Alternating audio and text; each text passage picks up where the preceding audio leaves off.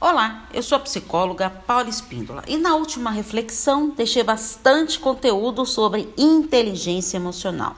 É importante perceber que a inteligência emocional deve e precisa ser usada nos relacionamentos. Pensando em uma pessoa inteligente emocionalmente, quais seriam as características fundamentais? As que considero as mais relevantes são autoconfiança, persistência, motivação e controle de si. Não parece nada fácil, não é mesmo? E como desenvolver e aprimorar a sua inteligência emocional? Vamos para as dicas de hoje. Observe e reveja seu próprio comportamento. Controle as suas emoções. Aprenda a lidar com as emoções negativas. Alimente sua autoconfiança.